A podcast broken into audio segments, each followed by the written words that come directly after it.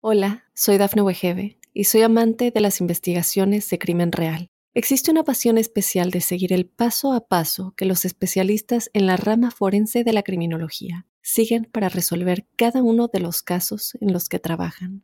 Si tú, como yo, eres una de las personas que encuentran fascinante escuchar este tipo de investigaciones, te invito a escuchar el podcast Trazos Criminales con la experta en perfilación criminal, Laura Quiñones Orquiza, en tu plataforma de audio favorita.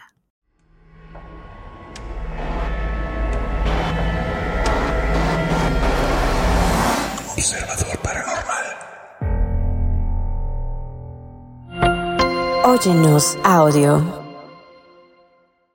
¿Qué tal? Sean bienvenidas y bienvenidos a este su podcast Observador Paranormal.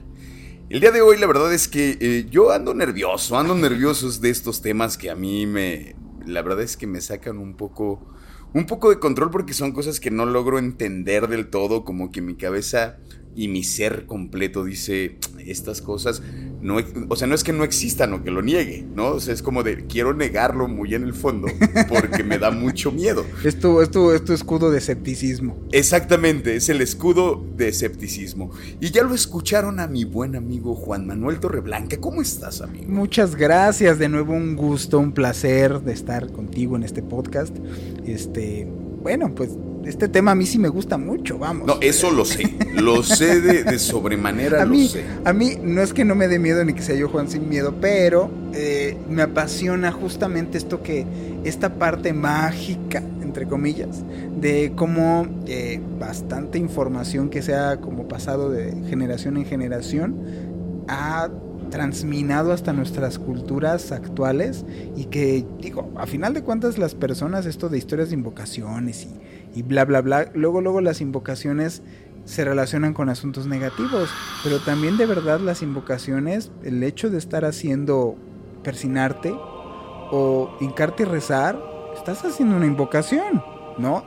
Obviamente, ahí depende a quién, Exactamente, sí, hay, que, saber a quién sí y a quién no. Así Justamente, ¿no? O sea, sí, justo, pensamos que las, las invocaciones solamente tienen una especie de relación con lo malo, pero, pero no, es como existe todo, ¿no? Es, es esta cosa dual, en, está el bien y está el mal.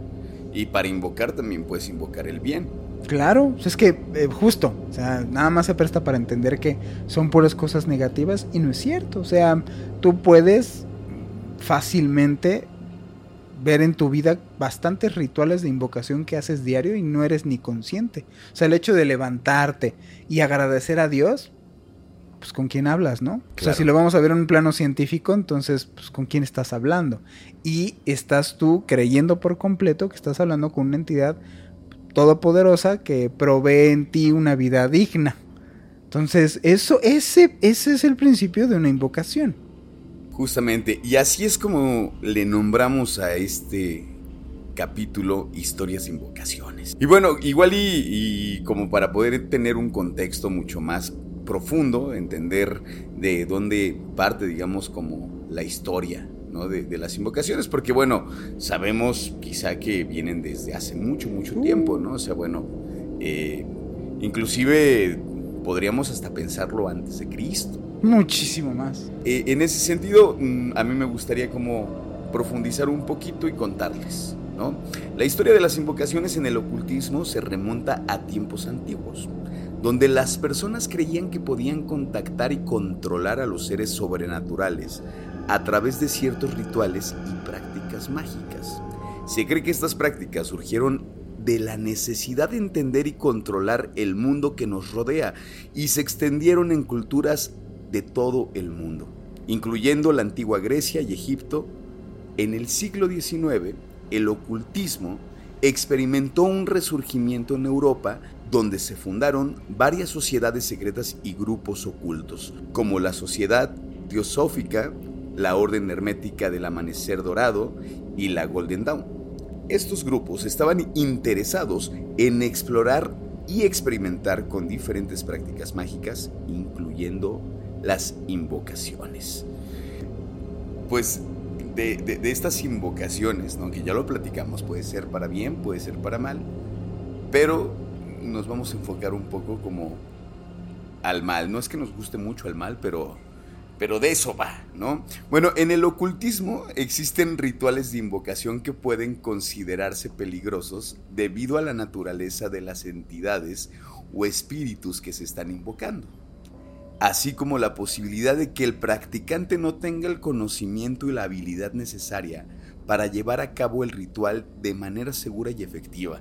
Algunos de estos rituales incluyen, a mí me gustaría decirles, es como la invocación de demonios, ¿no? O sea, sí, sí existen, o estos rituales de invocación de demonios suena a película, pero es real, existen y ojo, no los estamos compartiendo para que digan, a ver, vamos a hacer una invocación. No, creo que es todo lo contrario. Por eso decimos, es altamente peligroso entrarle a esto, porque de verdad, que inclusive teniendo un, objeto con una especie, con una energía, energía negativa, te, te pueden suceder cosas. Ahora, si no sabes, o sea, de verdad es que si no, yo, yo es el consejo que les daría, no sabes, no le juegues al, al valiente, ¿no? O sea, no le juegues al que bueno, igual y sí, igual y no.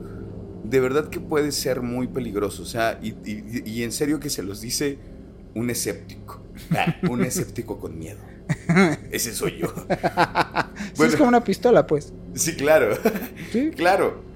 La invocación de los demonios es un tipo de ritual que puede ser peligroso debido a la naturaleza de estas entidades. Se dice que los demonios son seres malévolos que pueden causar daño y destrucción y que pueden ser difíciles de controlar una vez que han sido invocados. Este es un tipo de invocación, ¿no? La necromancia. ¿Qué es la necromancia? La necromancia es la práctica de invocar a los muertos o comunicarse con ellos. Este tipo de comunicaciones ha sido llevada a muchas religiones y, a muchas mm, culturas. O sea, simplemente con lo que estamos comentando de la santería, ellos invocan a sus muertos, ¿no? O sea, ellos tienen la creencia de que pueden invocar a, a gente que ha muerto y ellos les sirven desde consejeros hasta como para ayuda, digámoslo así. Esta práctica puede ser también muy peligrosa debido a la posibilidad de atraer a entidades negativas, o sea, a muertos que no precisamente sean algo muy positivo y, sean almas pues que puedan perturbar tu vida, así como la posibilidad de que el practicante sea malinterpretado por los espíritus y reciba información incorrecta o engañosa, te lo he dicho aquí, mayormente quien juega, si tú juegas a la Ouija es es un riesgo en potencia si no sabes primero qué estás haciendo en todos los aspectos y si no tienes como una adecuada metodología para desarrollarlo. Eh, no, es, no es una broma en sí la tabla, porque mucha gente cree que la tabla tiene que ser eh, llevada a curar y de un roble la luna llena, y eso no tiene que ver. O sea, eh, no es en sí el objeto lo que lo hace peligroso o poderoso, sino las voluntades de las personas que agarran ese objeto como herramienta. Es una herramienta. Por eso actualmente ves, ahora que se han puesto de moda desde los retos hasta métodos de invocación como cuando fue este hace varios años de Charlie Charlie. Ajá, claro. ¿No te acuerdas? Claro, claro. Y este y entonces agarraban en nuestras épocas era Cleo, ¿no? No sé si lo llegaste a jugar. O el María Sangrienta que te tenías que poner un espejo. Y, sí, sí, sí. Bueno, yo soy niño 80 Stranger Things y había muchos de esos, ¿no? Y lo que sí es muy peligroso es justo que sí son rituales que lo que importa no son los colores o las tijeras o las plumas o la cuchara o lo que agarres, sino realmente el que te pongas a, estar eh, de entrada dándole pie a algo que no conoces y tratando de establecer en serio una comunicación con alguna entidad que entre el jueguito, o sea, porque uno lo puede llegar a tomar como jueguito, se puede llegar a poner eso verdaderamente espantoso. Y mayormente lo que contesta en esas sesiones de Ouija y cuando algo se pone, eh, digámoslo así, denso, mm, generalmente es un muertito, ¿no? Y uno que no tiene muy buenas intenciones. Entonces, con tal de vincular contigo, te va a decir lo que tú quieres. Como, sí, claro, como de, oye, eres mi papá. Mi abuela, ah, sí, claro. Y te extraño mucho. Sí, claro. Porque al, al, al, entendimiento ellos están en una posición que pueden leer tu psique. Y entonces conectan contigo. Generalmente por eso se van con el más vulnerable. O sea, con el cuate que tiene miedo, con el cuate que está más... Por, eso justo es, ay, estoy con... O sea, el, el que está más desentendido, no hay como un vínculo. Pero el que está todo nervioso, el que tiene miedo, el que, el que todo le macha, el que le dicen, es que, bueno, tú tienes dos ojos, sí, yo tengo dos ojos, ¿no? Así, entonces, sí, porque sí pasa. Y generalmente esas entidades con eso son los que conectan. Eso es la necromancia, eso también por eso es muy peligroso. Y bueno, la invocación de los espíritus oscuros, que es muy parecido a la de los demonios, eh, que bueno, son estos espíritus malignos que puede ser también muy peligrosa debido a la naturaleza de estas entidades. Se dice que estos espíritus pueden ser poderosos y peligrosos y pueden ser difíciles de controlar una vez que han sido invocados. O sea, digo ya, yo creo que sí hemos hablado a lo largo de, varios temas como esta diferencia que hay entre un demonio ¿no? y, seres o espíritus oscuros. O sea, hay, una gran, gran diferencia y yo creo que la más peligrosa, digo, todas lo son. Eh, o sea, la, verdad es que no sé, yo pienso como en esta que, que cotorreamos, como poder conectar con el espíritu de algún familiar. Y de pronto yo creo que eso, no sé, igual y la mayoría de la gente lo hemos pensado como de, ah, estaría bien chido poder ver a mi abuelita y poderle preguntar cómo, cómo está o decirle, oye, pues ya no te dije por última vez que te quiero. Es que justamente, y vamos, nuestro invitando a la gente que nos escuche porque nuestro siguiente podcast va a ser La vida después de la muerte. Y es parte de esta, estos enigmas que nos quedan profundamente a todos los seres humanos, de decir, bueno, ¿qué es lo que pasa conmigo? ¿Qué pasa después de cuando muere mi abuelita, muere mi hermano, muere mi mamá o yo mismo? ¿no? Y entonces es esta duda que tenemos perpetua como especie de qué es lo que pasa después de la muerte. Y justamente es donde hay como este, digámoslo así, como brujo, este nicho de oportunidad para que entonces yo te venda que puedas hablar con tu abuelita, el perri, el perico, el perro o X, ¿no? E, eso es lo que pasa. Pero sí, pues, todos tenemos esta curiosidad, todos, en algún momento, siempre. Si dices, ay, ¿qué diría mi abuela ahora que estuviese? Imagínate estuviera viva. ¿Dónde estará mi abuela? Sí, claro. Y, luego hay gente que se obsesiona bien cañón, ¿no? Que dice, ojalá que mi abuela se me aparezca. Luego creo que a la gente que menos les pasa cosas, ¿no? O sea, esa gente que luego quiere a fuerza. Es que justamente por eso quieren, porque es como a las personas que son más reacias, a las personas que tienen pues no tanta facultad de este tipo, pues ¿qué hacen? Recurren a alguien así porque realmente tienen una... su duda es más profunda.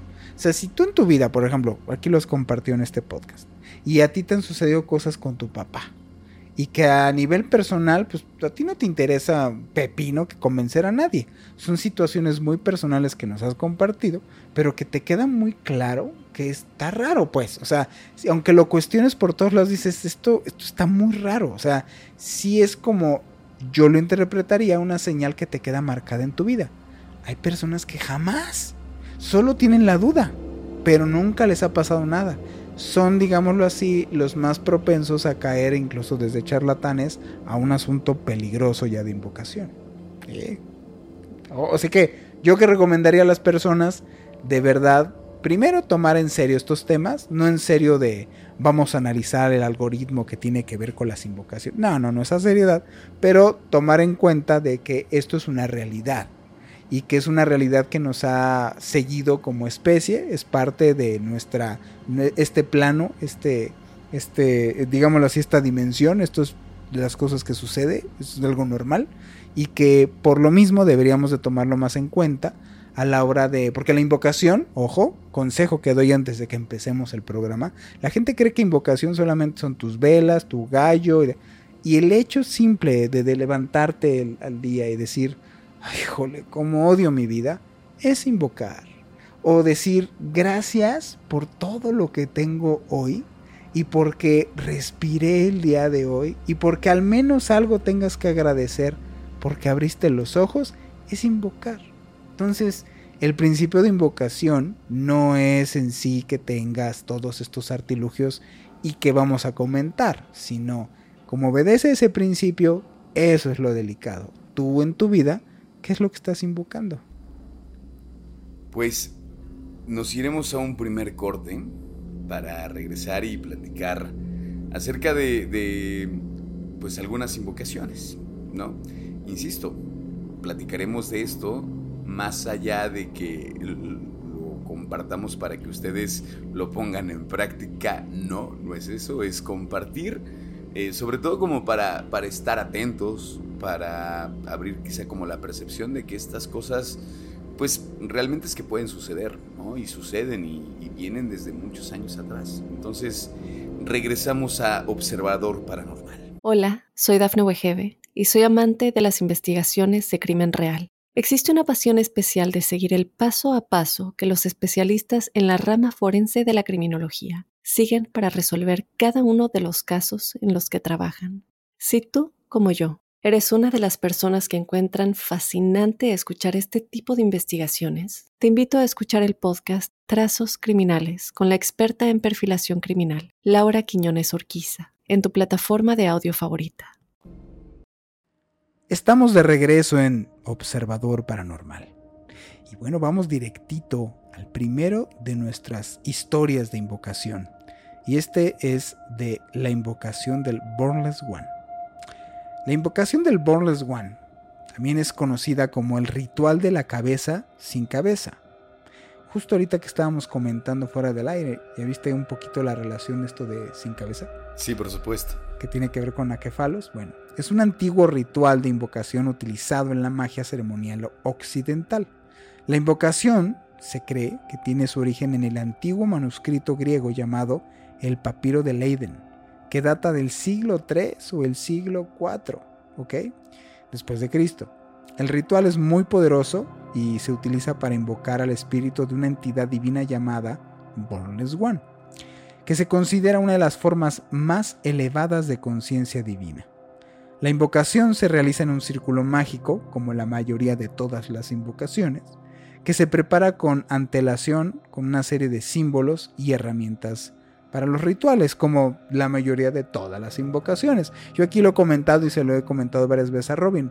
La gente, uno de los mitos que cree es que cuando tú haces un círculo, que generalmente a veces es un pentagrama, un hexagrama, bla, bla, y, y te pones o te posicionas adentro de este círculo, el círculo no está hecho realmente para que lo que estás invocando se presente ahí, más bien es para que lo que tú invoques no acabe contigo, es como una especie de protección a lo que vas a invocar. Y bueno, la invocación en sí misma es muy larga y muy compleja de hacerse, y se recita en una especie de trance que a menudo va acompañada de música y luces tenues. El objetivo de la invocación es conectarse con el Bornless One, con este espíritu, para recibir sabiduría, conocimiento y poder espiritual. El ritual ha sido utilizado por muchos magos y ocultistas famosos a lo largo de la historia, incluyendo el famosísimo Aleister Crowley que aquí les hemos platicado en varias ocasiones, quien lo incluyó en su obra El libro de la ley. También se ha utilizado en la magia de la orden secreta llamada, bueno, la orden secreta precisamente de de Aleister Crowley, fundada por Crowley, de la Aurora Dorada, ¿no?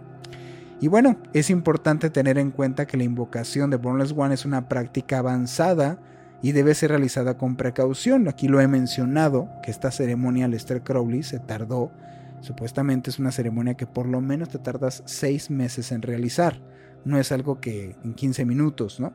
Entonces, como supuestamente es de magia avanzada, si no lo haces de manera correcta, pues puedes tener consecuencias un poco fatídicas. Es una práctica que puede ser pues peligrosa para pronto, ¿no? Y si se realiza de manera incorrecta o irresponsable, pues todavía peor. Y bueno, en su obra Magic in the Theory in Practice, Crowley describe su experiencia con la invocación del Bornless One, la cual realizó en 1906 en Egipto por primera vez. Según Crowley, esta invocación lo llevó a una experiencia mística en la que sintió conectado con una fuerza divina y experimentó una sensación de éxtasis y poder. Yo sinceramente no creo que haya sido mucho éxtasis y mucho poder. Bueno, o, probablemente sí, estas entidades, hay que entender algo, este tipo de entidades, eh, pues estás hablando de entidades que pertenecen supuestamente a otras dimensiones y que pueden tener las cualidades de ofrecerte conocimiento único. Lo hemos comentado aquí hasta si quieren ponerles otras nomenclaturas, lo hemos comentado con, por ejemplo, los voladores de Don Juan o el emisario, que es esta entidad, un ser inorgánico que tiene el conocimiento absoluto de todo. Y gracias a eso te enreda. Digo, el ocultismo y la magia y todo este asunto fue justamente en la búsqueda del conocimiento puro. ¿no? Entonces, bueno, el Bornless One es un, un, espíritu poderoso, es, según la tradición ocultista puede proporcionar a aquellos que lo invocan un mayor conocimiento y comprensión del universo, lo que te digo, y de sí mismos. Me llama mucho la atención en este sincretismo que te comento de el, bueno, de esta entidad de ser inorgánico que mencionaba don Juan o Carlos Castaneda, que era el emisario. Y el emisario, supuestamente, y cuando tú logras estos estados de ensoñación, empieza a, digámoslo así, a meterse en tu cabeza. Es una, una voz que no eres propiamente tú. Y lo que le preguntes al emisario te lo contesta, obviamente con la verdad. O sea, no, te está, no está diciéndote mentiras. Pero lo que está haciendo es que es tan imponente todo lo que te está diciendo en cuanto a que es verdad, que te envuelve. Y entonces gracias a esto es que tú ya no tienes como muchas ganas de regresar a esta realidad.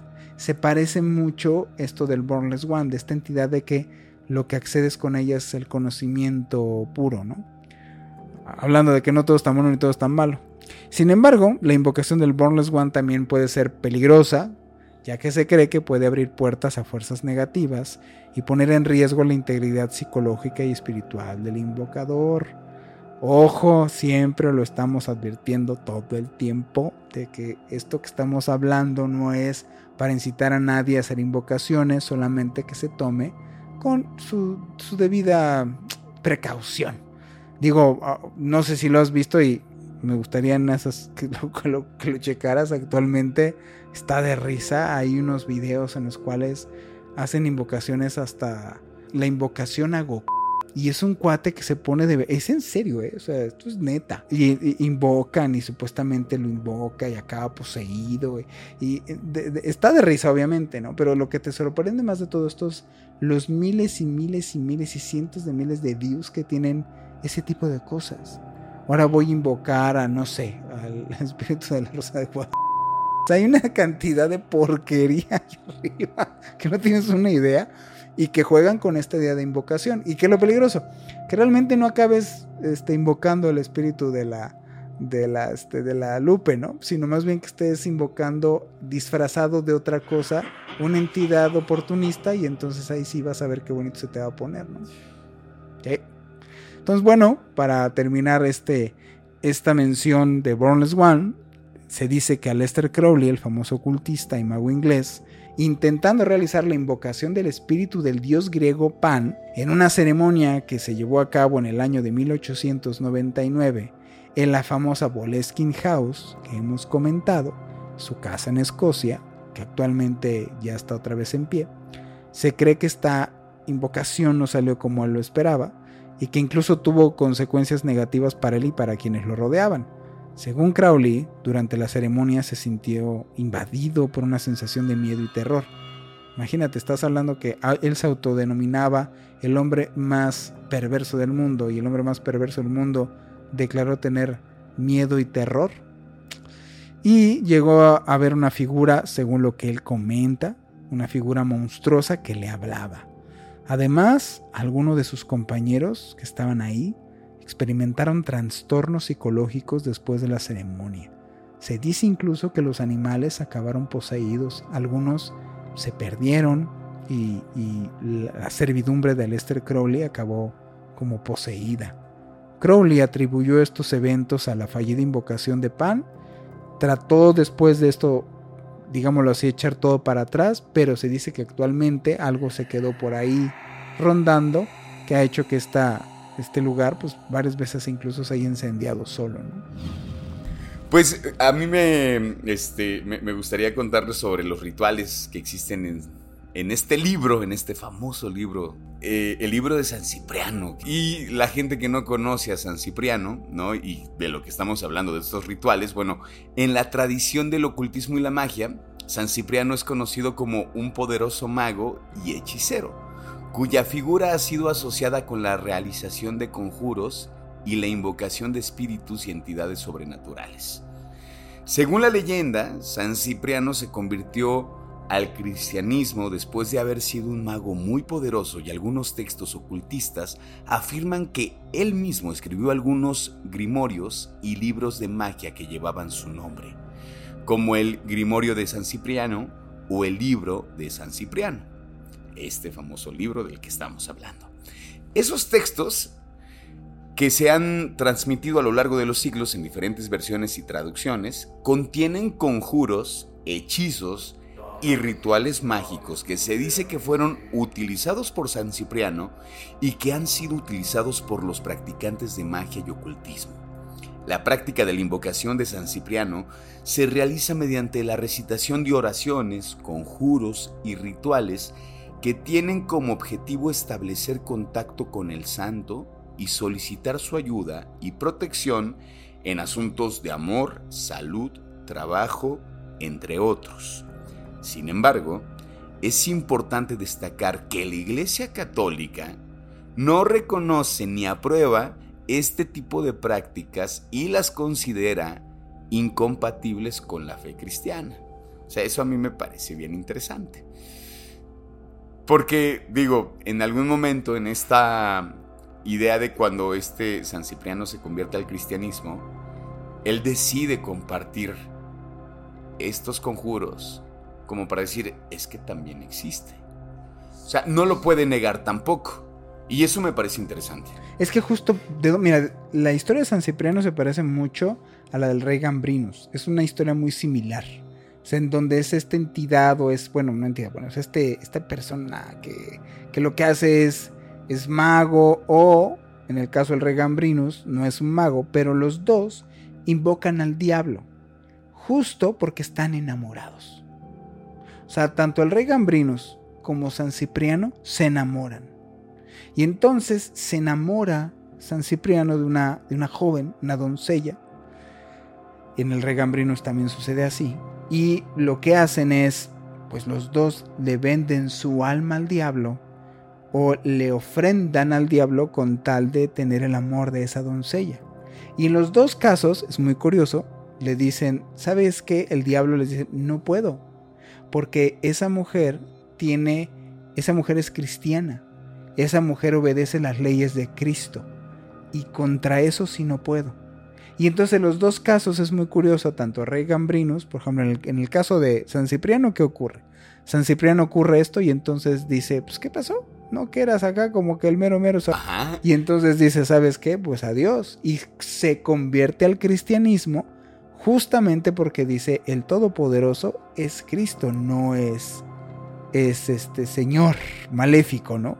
Y entonces existe esta como redención, deja todo lo que tiene que ver con la magia, todo absolutamente, por eso es considerado San Cipriano, santo se redime y se convierte al cristianismo. Y en el caso de Regambrinos, a, lo que le dan a cambio, pues no es más que el don del vino.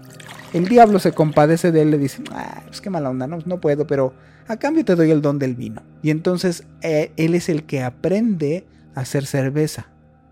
¿Ok? Es la, es la leyenda, pues. Pero lo chistoso de las leyendas y esto es que son bien similares.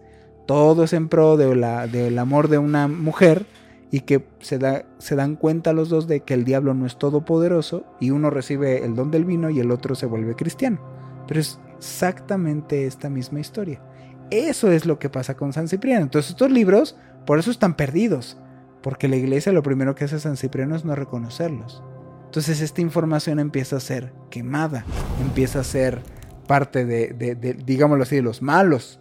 Entonces es muy raro conseguir uno de estos documentos originales o que estén calcados del original porque empieza a ser perseguido quien tenga información referente cuando San Cipriano era brujo. Bueno, a lo largo de la historia, ¿no? Eh, lo que comentamos ahorita, bueno, pues también San Cipriano ha sido objeto de numerosas leyendas. Y de muchos mitos, ¿no? Que se han convertido en parte de esta tradición popular.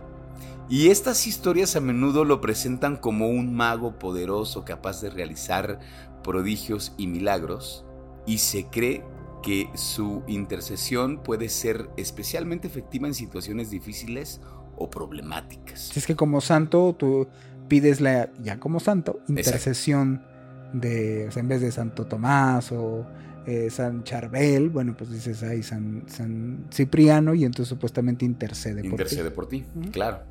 Existen diferentes versiones de, y ediciones del libro de San Cipriano, por lo que los rituales y prácticas que se incluyen pueden variar de una edición a otra. Sin embargo, en general, el libro de San Cipriano contiene una variedad de conjuros, hechizos y rituales que se utilizan en la práctica de la magia y el ocultismo. Así es, bueno, pero justamente en este libro de, eh, San Cipriano eh, hay algunos rituales ¿no? que tiene ahí que se le atribuyen al libro y pues incluyen eh, rituales de invocación de, de espíritus y entidades sobrenaturales la realización de conjuros para traer el amor o la prosperidad, la realización de rituales de protección y la realización de prácticas para conseguir el éxito en los negocios. La invocación de Lucifugo Rofocale es un ritual de invocación que se utiliza en algunas tradiciones del ocultismo y la magia para contactar y trabajar con este espíritu o entidad. Lucifugo Rofocale es un espíritu que se dice que es el guardián de las riquezas y los tesoros ocultos y que puede conceder poder y riqueza a aquellos que lo invoquen. Sin embargo, también se le considera un espíritu peligroso y exigente que puede requerir sacrificios y ofrendas para conceder sus favores. La invocación de Lucifugo Rofocale es un ritual que requiere una preparación cuidadosa y que se lleva a cabo en un ambiente propicio y protegido. En general, se utilizan herramientas y símbolos específicos para invocar al espíritu. Y se recita una serie de conjuros y oraciones para establecer el contacto. Vamos a ir a un corte porque les vamos a compartir insisto, no más por prevención, pero, pero bueno, Juan dijo, ¿por qué no compartir? ¿No? Compartir este, como una especie de, los pasos que inclusive se llegan a hacer para hacer rituales, ¿no? No para que los hagan, solamente para que no se queden con la duda y de las cosas que, que acá nosotros sabemos, pues se las queremos compartir. Regresamos a Observador Paranormal. Hola, soy Dafne Wegebe y soy amante de las investigaciones de crimen real. Existe una pasión especial de seguir el paso a paso que los especialistas en la rama forense de la criminología siguen para resolver cada uno de los casos en los que trabajan. Si tú, como yo, eres una de las personas que encuentran fascinante escuchar este tipo de investigaciones, te invito a escuchar el podcast Trazos Criminales con la experta en perfilación criminal, Laura Quiñones Orquiza, en tu plataforma de audio favorita. Estamos de vuelta en esta última parte de su podcast Observador Paranormal. Y vamos a compartirles, así como ya mencionó mi queridísimo Robin, pues no a detalle de un ritual de invocación. Como comentamos, nuestro interés es, no es que se pongan a hacer rituales quien nos escucha, más bien es primero que lo conozcan, que conozcan como las partes principales de cómo se subdivide un ritual sobre todo este, por ejemplo, que es muy famoso, es el ritual de la cabra negra, sacado de la Edad Media. Y siempre tener la advertencia muy clara que esto es peligroso. No es algo para tomarse como a juego. Hay infinidad de páginas, infinidad de videos en redes sociales que irresponsablemente se ponen a compartir cosas entre media verdades y medias mentiras acerca de las invocaciones.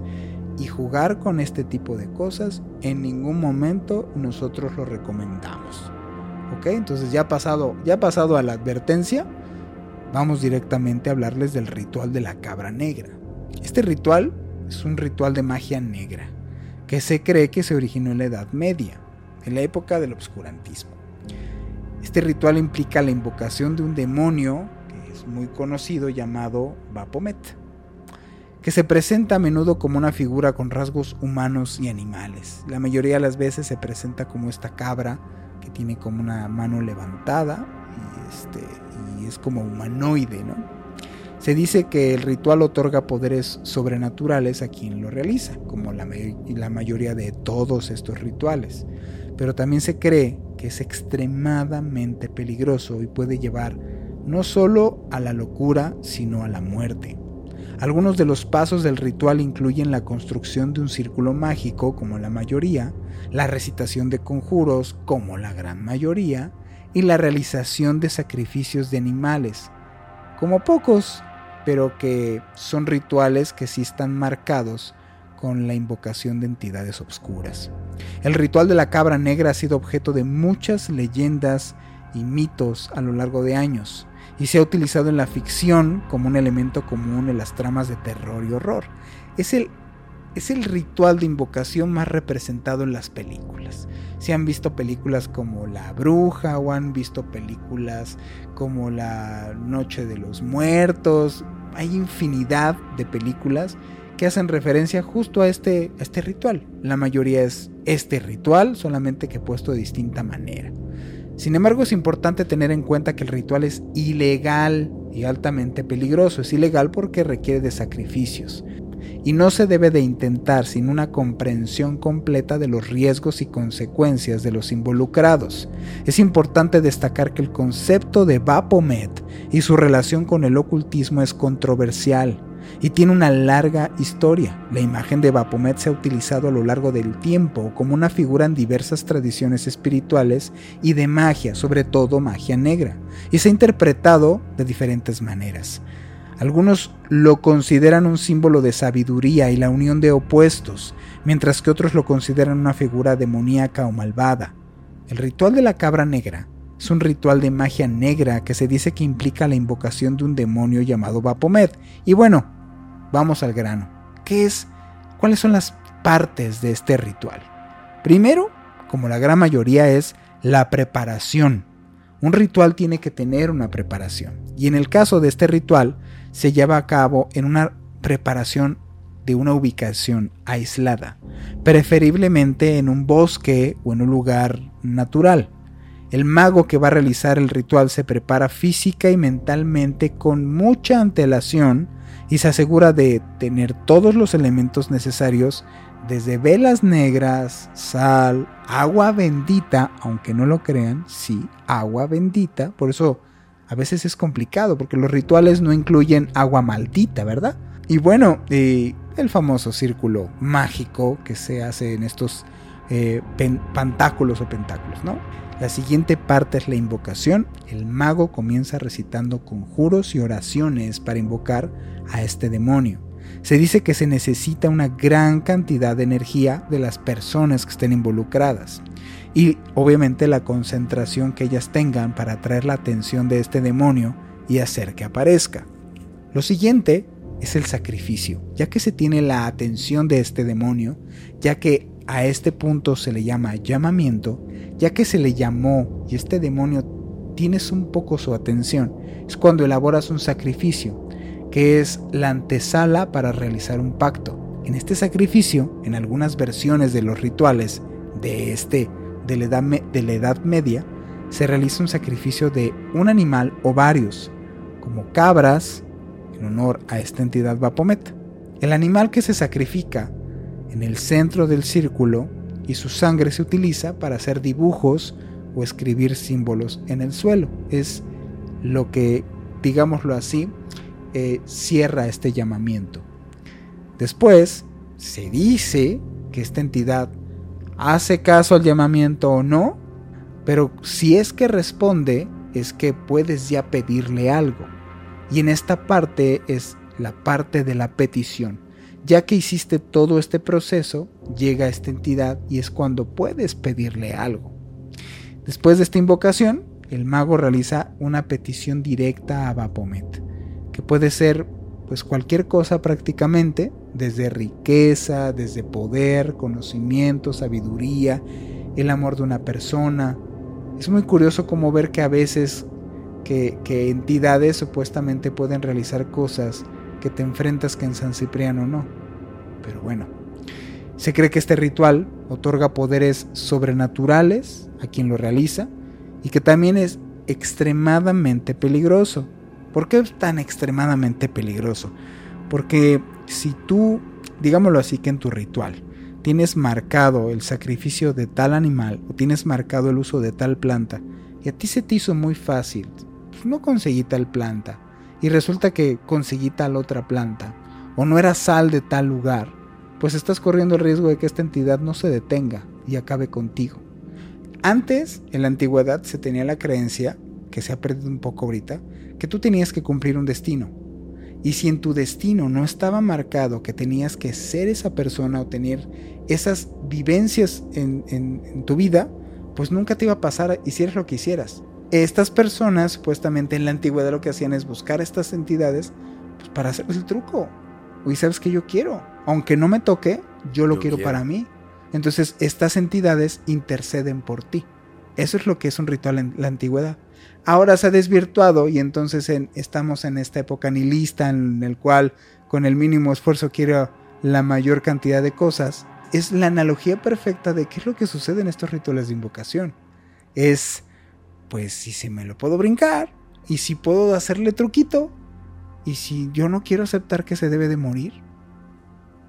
Eso es lo, eso es lo, lo canijo. O sea, si es meterte a ser obsesivo, es volverte una persona obsesiva, es volverte una persona hasta cierto punto, la verdad, quieras o no, más obscura, que está muy enfocada, está ensimismada, no tiene esta aceptación en la vida, y por lo mismo, y así bien camino del Jedi, pues llegas al sufrimiento, porque como no tienes una aceptación de tu realidad, lo primero que pasa es que sufres, y entonces te vuelves obsesivo, y entonces odias y así estás todo el tiempo. Entonces alguien que está queriendo encontrar una realidad bonita en estas invocaciones es alguien que está sufriendo su realidad, quiere una evasión. Y no sé, o sea, como, como esta cuestión de, de las invocaciones, como también decir, bueno, uno, uno, hace invocaciones, ya lo comentabas al inicio del podcast, ¿no? O sea, uno hace invocaciones desde que se despierta inclusive, como de hoy tendré un gran día.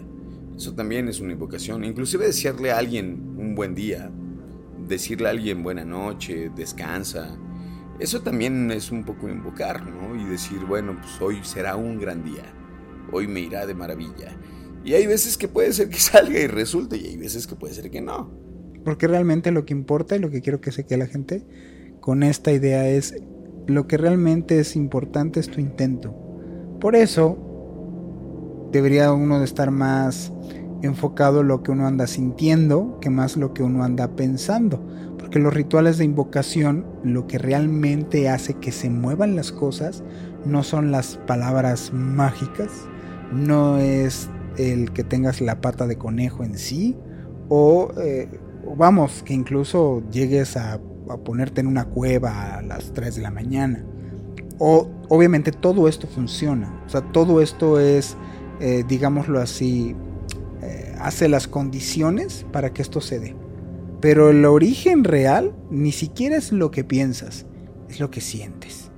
Si tú sientes odio, lo único que vas a hacer es que de ese sentimiento vas a tener ideas que vienen de ese sentimiento, pensamientos que vienen de ahí y por lo mismo va a ser tu actuar.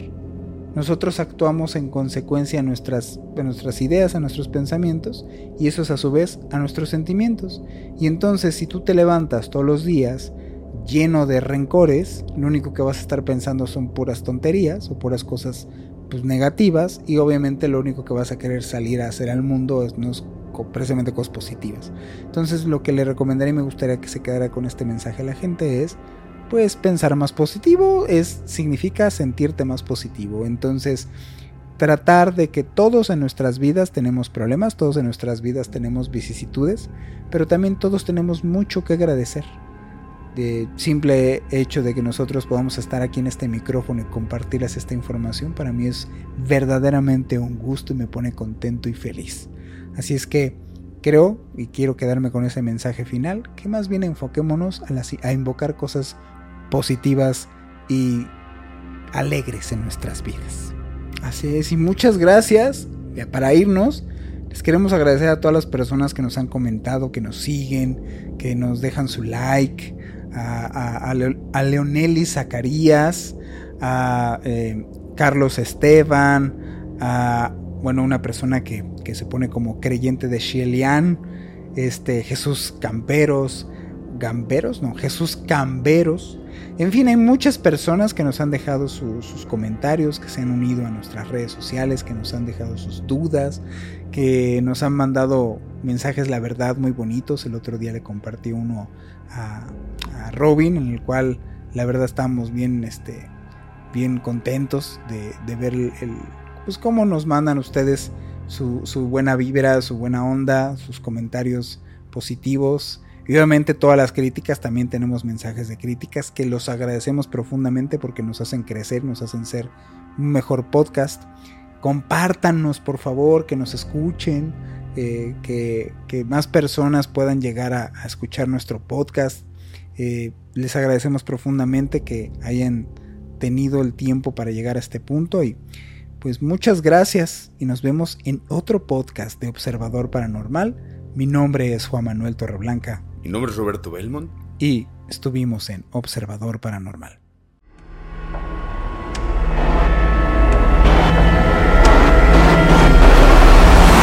Observador Paranormal. Óyenos audio. Hola, soy Dafne Wegebe y soy amante de las investigaciones de crimen real. Existe una pasión especial de seguir el paso a paso que los especialistas en la rama forense de la criminología siguen para resolver cada uno de los casos en los que trabajan. Si tú, como yo, eres una de las personas que encuentran fascinante escuchar este tipo de investigaciones, te invito a escuchar el podcast Trazos Criminales con la experta en perfilación criminal, Laura Quiñones Orquiza, en tu plataforma de audio favorita.